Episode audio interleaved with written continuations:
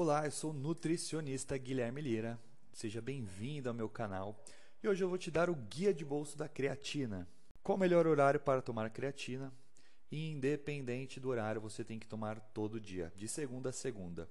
O horário não importa, pode tomar a hora que você quiser. Qual a dose recomendada de creatina? Existem duas fases, a de saturação e a de manutenção. A fase de saturação é indicado o consumo de 20 gramas de creatina por dia ou uma porção de 0,3 gramas por quilo, fracionadas em quatro doses ou quatro tomadas ao dia durante 5 a 7 semanas. E após esse período, pode-se utilizar a dose de manutenção de 0,03 gramas por quilo por dia ou aquela dosezinha de 3 a 5 gramas por dia como a dose de manutenção.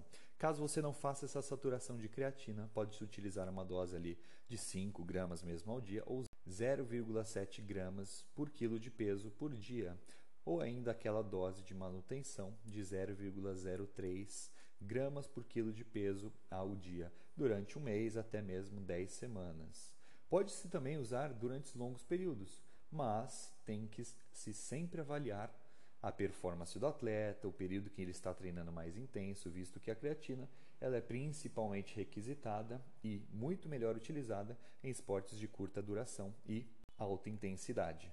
A versão mais segura e eficaz da creatina é na sua forma monohidratada, então compre a creatina monohidratada, ela também é a melhor custo-benefício.